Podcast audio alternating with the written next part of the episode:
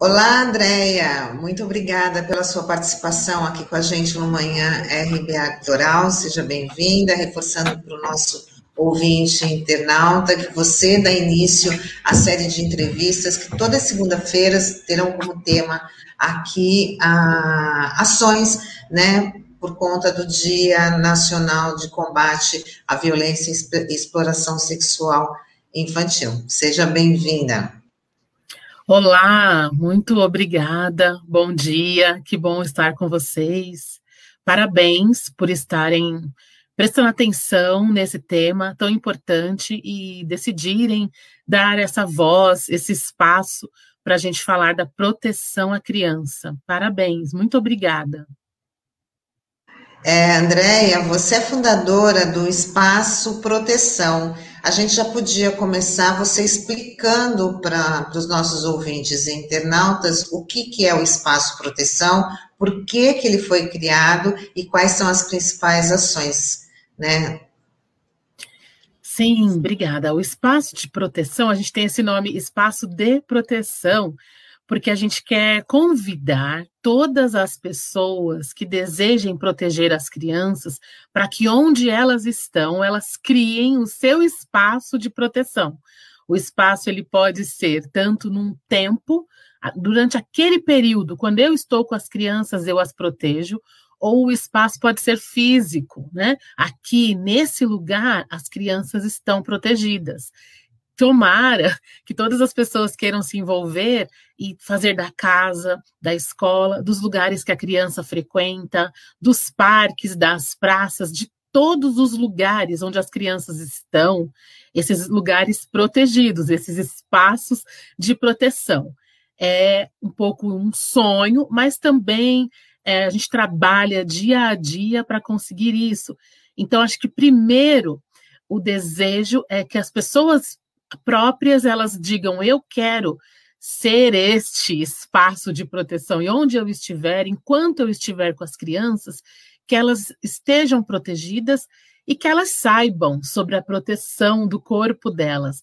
O espaço de proteção, então, é uma organização que eu fundei para capacitar, formar adultos, jovens e adultos, para que eles conheçam o tema da proteção à criança então, a gente compartilha conteúdos na área de proteção à criança para que qualquer pessoa, todos nós, todas as pessoas, consigam entender pelo menos um pouquinho do que é a proteção à criança. Então, é uma escola, é uma é, oferece cursos de formação, diversos cursos com diversos temas diferentes, mas todos, desde o básico até quem já está avançado no assunto, mas desde o básico, principalmente para quem está começando a aprender, para as famílias, para os profissionais, e aí realmente tem outros cursos mais avançados para os profissionais, mas é para que toda a sociedade se envolva na questão da proteção à criança, principalmente contra abuso sexual infantil.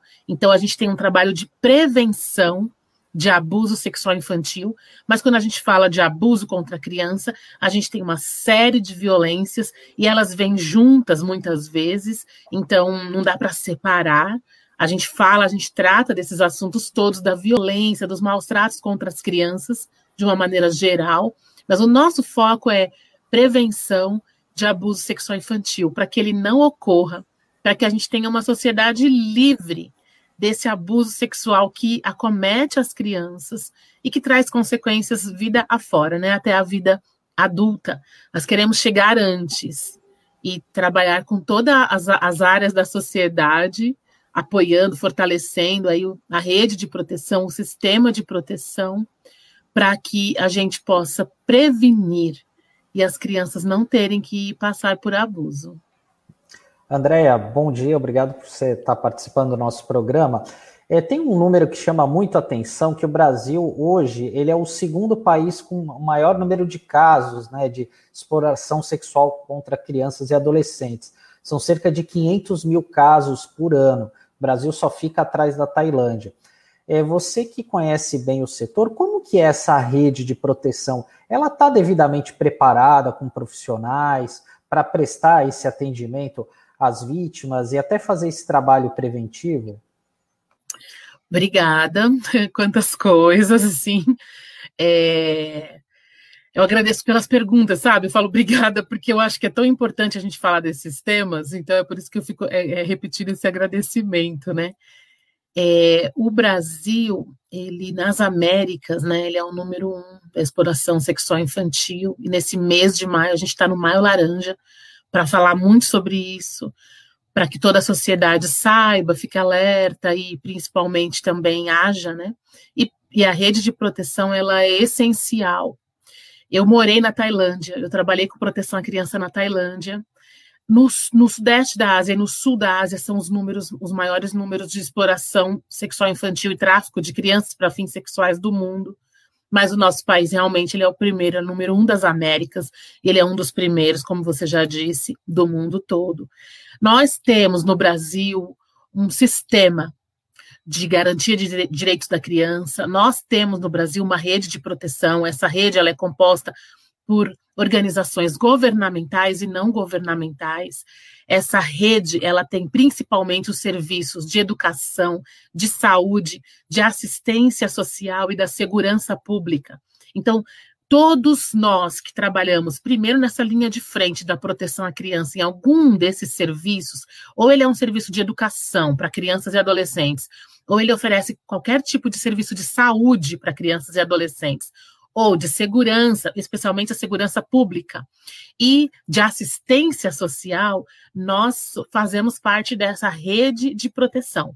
A sociedade também faz parte, as nossas leis, nós temos boas leis de proteção à criança e ao adolescente em nosso país, estudadas, pensadas, feitas de uma maneira é, que, que fortalece esse sistema e que protege, que fortalece o, o, a proteção da criança. E nas nossas leis, nós temos é, bem claro que toda a sociedade, então é dever, na Constituição Federal, artigo 227 diz, é dever da família, do Estado e da sociedade. É, proteger a criança de, contra todas as formas de violências, maus tratos, opressão, crueldade. Então, todos nós, mas a rede são os profissionais, são as pessoas que estão atuando nessa linha de frente. Vou usar essa expressão linha de frente, que a gente tem a linha de frente falando muito sobre a pandemia, mas eu estou falando a linha de frente de proteção à criança em nosso país. Então, nós temos leis e nós temos políticas públicas. E nós temos os profissionais. Isso está tudo bem organizado. Nós temos um grande número de abuso e exploração. E nós temos o problema, o fenômeno, a pandemia da exploração e do abuso sexual infantil, que muitas vezes a gente não quer falar do assunto, não quer fazer a denúncia. Então, não é difícil que pessoas saibam do que está acontecendo. Eu vou dar um exemplo claro. Uh, por exemplo, no turismo, então, no Nordeste, nas praias, existe o turismo de exploração sexual infantil, que popularmente as pessoas vão dizer um turismo sexual, que vem gente do mundo inteiro. Agora é um pouco diferente nesse momento no cenário atual, onde nós estamos, né? Mas, mas em geral sempre foi assim. Vem gente do mundo inteiro, é, homens, e, e as, as pessoas, a sociedade, e elas querem comprar esse serviço, mas ele é um serviço ilegal, ele é crime Nenhuma criança e adolescente pode é, participar, trabalhar em nenhuma atividade de sexo, é crime. E, e existem leis específicas, a, as punições, é, se for exploração de crianças, exploração de adolescentes, dependendo da faixa etária, as leis elas vão ser mais severas, não pode existir nenhuma comercialização, nenhuma troca para receber gratificação sexual de uma criança, explorar o seu corpo, isso tudo é crime, né? Então a criança não se prostitui, ela é explorada. É, adolescentes também, é, o turismo sexual ele não existe, não é turismo sexual, é, exploração sexual infantil. Tudo nesse exemplo, também no norte do país, é, em toda a questão ribeirinha, só que não é só ali. No, eu, eu, estou em São Paulo, estou em São Bernardo do Campo, vocês estão em Santos, a minha terra, eu sou na, nasci em Santos, sou de Santos. e amo, sou apaixonada por Santos, onde eu quero que eu esteja no mundo. É, eu sou santista, mas aqui também nós temos, quando teve a Copa do Mundo é, em, no Brasil, na construção, por exemplo, a gente tem isso na internet, na construção do Itaquerão, a gente tinha, teve denúncia, casos de exploração sexual infantil de trabalhadores da construção do Itaquerão, pagando, oferecendo 10 reais para as meninas que moram ali no entorno de Itaquera. A gente tem isso na internet e na época foi muito falado por nós, pelo, por quem está trabalhando nesse combate né, da exploração. Então é muito importante que a sociedade esteja envolvida, mas a rede de proteção é realmente quem começa tudo isso. Você me fez uma outra pergunta que eu acabei não respondendo direito, é se a gente está totalmente capacitado. Passa o tempo e a gente percebe que ainda não. Nós estamos nos capacitando, a gente está, é, a gente tem muita coisa, a gente já tem muita ferramenta, é, os profissionais é, têm dado o seu melhor, só que o número é muito alto e a gente tem mais demanda do que profissionais capacitados, treinados em alguns setores. A gente ainda tem um déficit de capacitação dos profissionais da educação, porque assim, a educação básica, a criança que chega a partir dos quatro anos para a educação infantil e depois ela vai para o ensino fundamental, é o momento de falar sobre a proteção do corpo de uma maneira lúdica, simples, que a criança entende.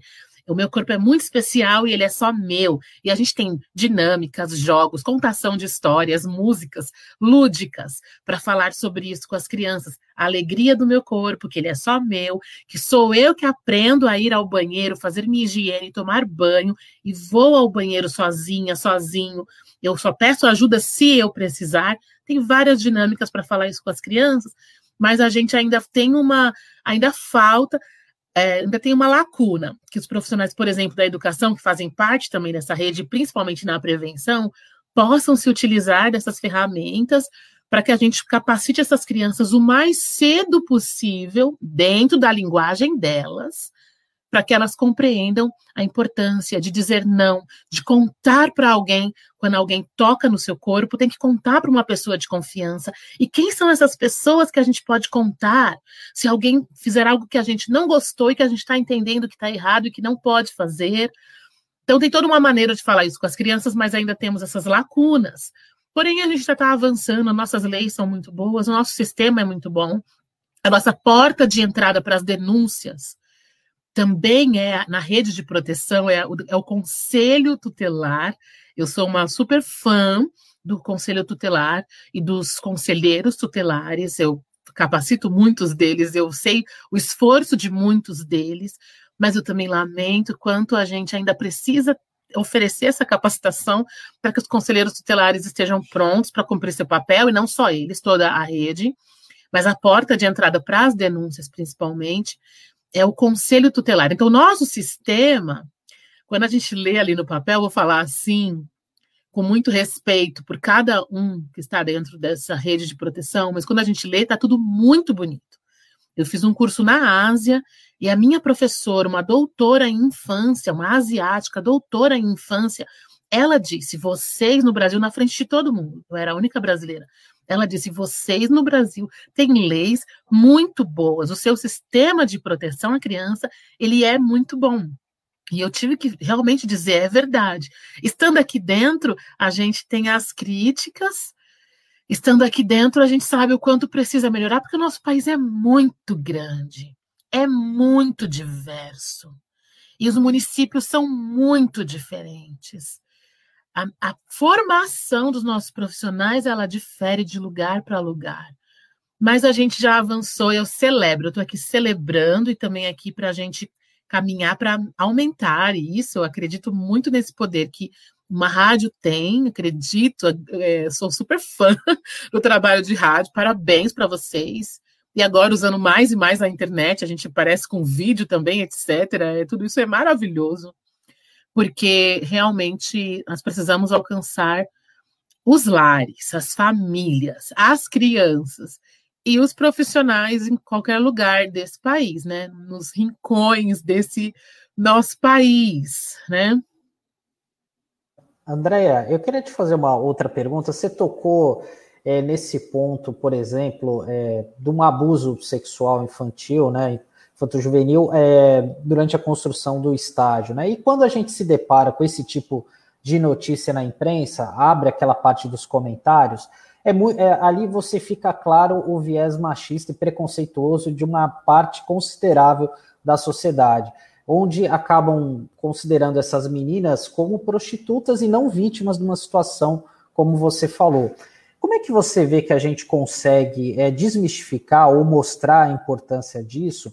E também a, a questão do abuso sexual é, para crianças e adolescentes, né? Porque muitas vezes as pessoas acham que aquilo acontece em famílias muito pobres, ou que é por conta de um monstro pedófilo e tal, e quando na verdade isso tá, é muito comum, infelizmente, independente da classe social, de religião. Como é que você vê que a gente consegue desmistificar, desmistificar isso? É, você tem toda razão. Que bom que eu, a gente tem interlocutores que a gente fala e pode ouvir e, e, e tem gente falando a mesma língua, né? É, existem, existe o machismo, existe os preconceitos, os mitos, os tabus, e existem as feridas, é um assunto muito difícil, então as pessoas também não querem falar, porque é um assunto muito difícil, delicado. Só que, você já falou, acontece muito. Não acontece pouco, não é pouco, o número não é pequeno e não tem classe social, não tem recorte, não tem recorte nenhum no abuso sexual infantil. Então, não tem recorte de classe social, não é só crianças que têm, é, são desfavorecidas, são empobrecidas, estão na comunidade. Não, não é verdade. A pobreza, o empobrecimento, ele aumenta as violências, sim, por uma outra série de questões que a, a, o empobrecimento vai trazer. Mas isso não é exclusivo de maneira nenhuma das crianças mais desfavorecidas. Isso está em todo o Brasil. Nós tivemos é, o ano passado, o ano retrasado, antes das aulas é, serem suspensas, então foi 2019 numa escola muito grande, famosa de São Paulo, um colégio famoso, grande, particular. Nós tivemos caso do e foi a, foi a público, foi para a mídia, do profe, de um professor abusando das crianças dentro do colégio.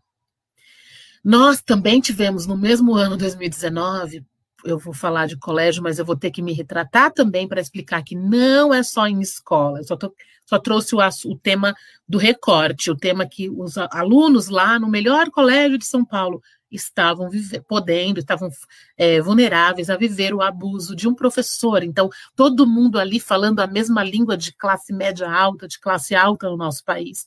Naquele mesmo ano, nós tivemos também é, um abuso novamente de escola, de um funcionário de uma escola só de crianças com deficiências auditiva, com deficiência auditiva, só crianças surdas, uma escola só para crianças surdas. A gente também teve um funcionário, uma pessoa da escola abusando dessas crianças. Isso também foi para mídia. E tem muita coisa que nem vai para mídia, mas a gente que trabalha acaba sabendo. Não é só na escola, não é em creche, não é só num lugar. Eu, eu também lidei em 2018 com um caso numa natação famosa do ABC Paulista, uma escola de natação famosa. E que a mãe me procurou, me contou a história, inclusive eu estava morando há pouco tempo no ABC, e ela me disse: Mas você não conhece? É muito famosa, essa escola é muito boa. Eu não pagava barato para o meu filho estudar lá, para o meu filho estar lá na natação e ele sofreu um abuso ali dentro da natação, daquela, daquela escola, daquela, daquele clube esportivo famoso.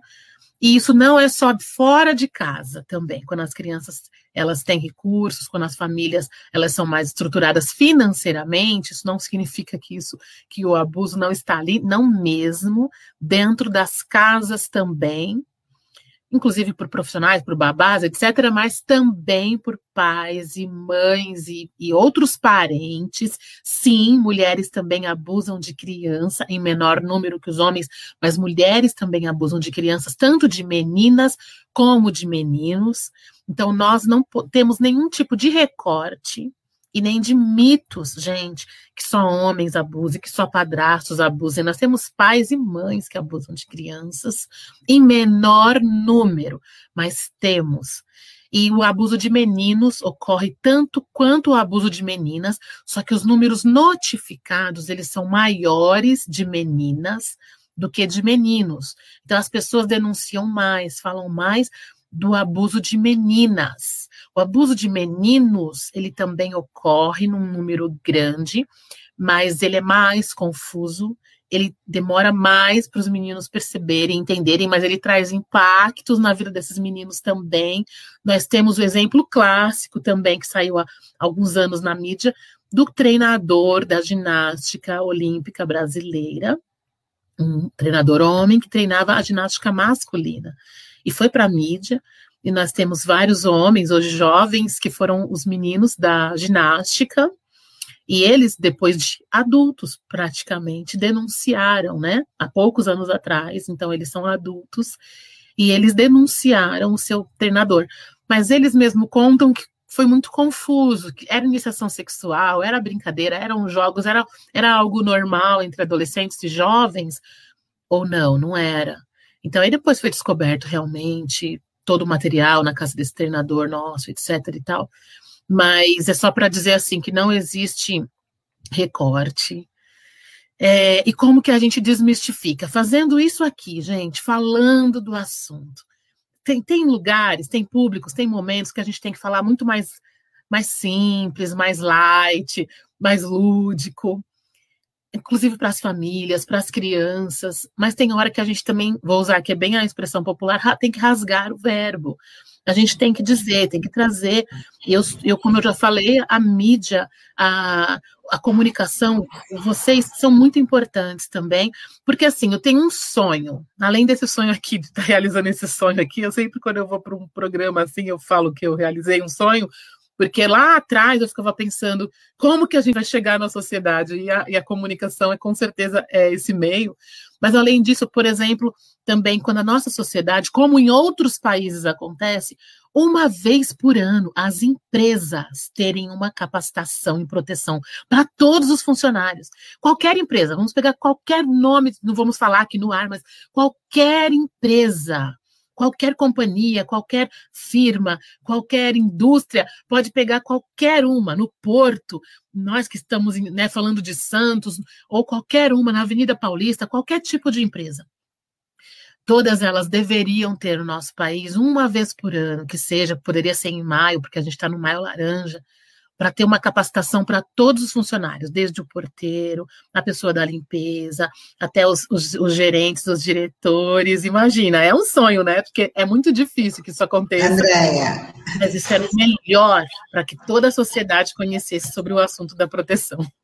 É, isso é muito importante mesmo, até lembrando que essa rádio aqui é da Rádio Fundação Setaporte, né? É uma, uma é fundação verdade. que assiste que assiste aí mais de 500 crianças, né, com cursos de, de aprendiz, também tem vários projetos esportivos, e isso também é uma preocupação muito grande de quem está à frente dessa fundação, nessa questão de, de, de combater e de implantar ações para combater a, a violência sexual é, exploração infantil. E eu queria que você falasse para os nossos ouvintes, nós já estamos chegando aqui ao final da nossa entrevista, né? Mas eu queria que você falasse para os nossos ouvintes internautas é, a diferença entre exploração sexual infantil e violência, abuso, abuso sexual. Qual, qual que é a diferença? E também, já aproveitando assim, é, como é que a gente, como é que as pessoas podem denunciar mais? Porque esses casos precisam aparecer mais. Como você falou, não existe né, são em todas as camadas da sociedade. Então, que você aproveitasse já o espaço para poder divulgar os canais de, de, de denúncia. Excelente. Gente, eu até me programei assim, falei, Andréia, você não vai dar aula, você fica, você fala pouco, por favor. Falei isso para mim mesma, mas eu acabo me excedendo, desculpa. Não, você não está se excedendo, isso. não, está sendo muito importante a sua participação. É, e esse tema ele tem que você está falando muito bem. É que a gente não tem assim o, o, tempo inteiro, por isso que a gente já tem que ser um pouquinho mais, mais objetiva, mas a gente já te agradece a participação. Pode responder, Andréia, por favor. Tá, joia. Olha, violência sexual vai envolver os dois, o abuso e a exploração. É tudo violência. Quando a gente fala violência, a gente pensa em agressão, a gente pensa que vai ter força, uso da força, violência. Só que no abuso, muitas vezes não tem o uso da força. Porém, a nomenclatura ela é violência. Violência sexual é abuso sexual e exploração sexual. Aí vamos para a diferença. A, a grande diferença do abuso para a exploração é que o abuso não envolve comercialização, não envolve dinheiro, não envolve troca de favores. Na exploração, essa criança é explorada. Então, tem um adulto, ou vários, que eles se utilizam desse corpo da criança para receberem benefícios físicos, de dinheiro, de comércio, de troca. E algumas vezes eles oferecem algo para a criança. Então, algumas vezes eles oferecem o próprio dinheiro para a criança, como se ela fosse se beneficiar, porque ela geralmente precisa desse dinheiro, ela é empobrecida, mas isso é crime no nosso país. Então, o, a exploração é quando ela envolve o dinheiro, a comercialização. Às vezes não é dinheiro, às vezes é um tênis para criança, às vezes é uma cesta básica, às vezes é uma fruta. Depende do contexto, depende do que aquela criança precisa. Às vezes é uma troca para ir num show, num ingresso, num lugar, algo que vai brilhar os olhos daquela criança ou adolescente. Isso é crime, existem leis de punição, existem leis específicas para esses crimes. Isso é exploração. No abuso, vai acontecer essa gratificação sexual que esse adulto quer, essa pessoa mais velha quer, mas ele não vai oferecer nada físico, nenhum bem, nenhum benefício físico. Ele vai fazer um aliciamento, ele ou ela, essa pessoa adulta mais velha, faz um aliciamento, uma sedução, uma conquista para essa criança ou adolescente. E nesse todo esse jogo dessa conquista, esse aliciamento e o próprio atos, atos é, sexuais ou com com, os, com a relação sexual ou sem, com o toque, com o contato nas partes íntimas, etc., isso tudo é abuso, não vai ter envolvimento de nenhum tipo de pagamento, de nenhuma troca, mas essa pessoa adulta, ela quer essa gratificação sexual. E às vezes começa, ou às vezes até é toda a gratificação sexual, ela está sem contato físico, sem toque. É observar essa criança nua.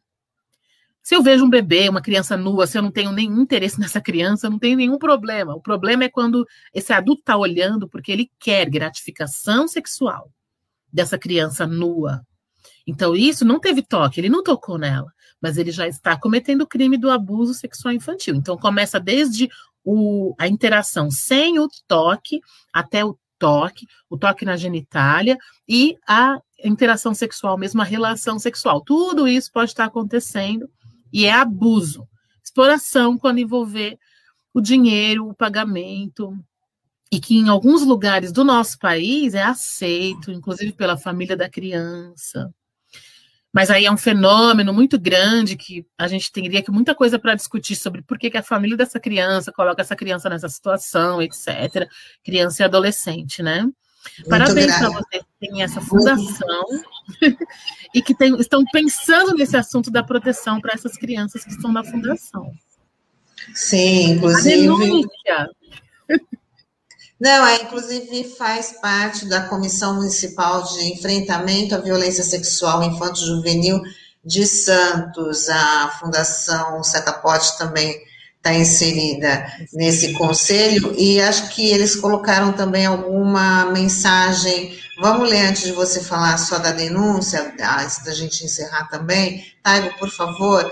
Ó, a Cleide Lula, Lula Bertolini, ela fala um tema de extrema, de extrema relevância para uma sociedade melhor. Temos que levar essa discussão para todos os espaços. Educação sexual, já. Aí o Seves colocou, é, a Cris Cotrim fala que é um tema muito importante. É, tá, é, o CEMET e esse conselho, né, da, esse conselho municipal fala, como você confirmou que, que dentro de casa acontece muito. Mas pode falar, Andréia, sobre a denúncia. Eles também estão dando um bom dia. Pode falar quais são os canais e fazer as suas considerações finais para a gente encerrar a participação, que foi muito importante. Obrigada. Gente, a comissão de vocês do enfrentamento na cidade de Santos, que vai inspirar e ajudar, cooperar para todo o litoral. Minha família, meus pais estão em Praia Grande. É, isso é muito importante. Parabéns, continuem firmes, vamos juntos, contem comigo. A denúncia, me perdoem, já estava esquecendo de, de, uma, de uma parte muito importante aqui.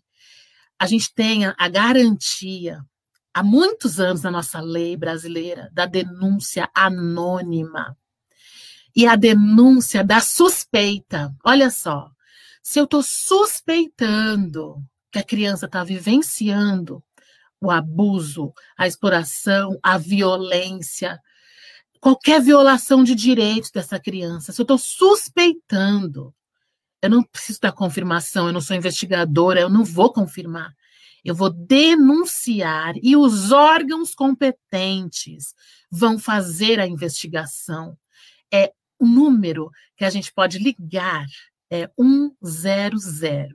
Hoje a gente já tem vários canais. No espaço de proteção, a gente tem Facebook, Instagram, YouTube. Nós temos várias é, lives e posts falando da denúncia. Nós temos o número do WhatsApp da denúncia, o Telegram da denúncia tem site do Ministério de Direitos Humanos, do Direitos Humanos Brasil, há muitos anos, para denúncia.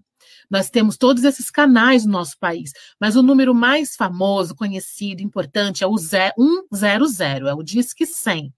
Ele já está é na nossa telinha, viu, André? Ai, que bom, isso mesmo. Já colocou aqui, denuncie 100. Isso, é só ligar, 100, é gratuito gratuito, é 24 horas por dia, todos os dias da semana. E você não precisa ter toda a certeza do que está acontecendo. O que você precisa para fazer essa denúncia anônima é dizer um dado concreto da criança. Então, ou você diz onde ela mora, o endereço completo, casa 2, fundos, é importante. Ou você fala a escola que ela estuda e a série dela porque também o conselho tutelar pode ir até a escola e conseguir os dados da criança, do endereço da criança. Tendo um dado concreto da criança, gente, mesmo que seja uma suspeita, que a gente não tenha certeza, a gente pode denunciar, não vai aparecer nosso nome. Como, quando perguntarem o nosso nome, a gente fala, eu quero fazer anônimo. E aí eu não falo, eu sou vizinha, eu não falo, eu sou a professora, eu falo só que eu quero fazer anônima essa denúncia. E falo da criança e da suspeita. Você pode dizer, eu tenho uma suspeita, eu não tenho certeza. E eles vão registrar assim e vão dar prosseguimento. E quando a gente liga, a gente tem um protocolo, um número que a gente pode acompanhar. Depois de 15 dias em diante, a gente pode acompanhar, até um ano, a gente pode acompanhar o que, que aconteceu com essa denúncia que eu fiz de forma anônima. Meu único número ali é o protocolo e pronto. E é uma garantia mesmo que é anônimo. Eu já usei muitas vezes esse serviço, precisei usar, preciso usar por causa do meu trabalho. Muito obrigada. Parabéns. Contem Nós comigo. Nós agradecemos. tá? Até uma próxima oportunidade, Andréia. Tchau, Andréia. Até Tchau. mais. Até mais. Obrigado.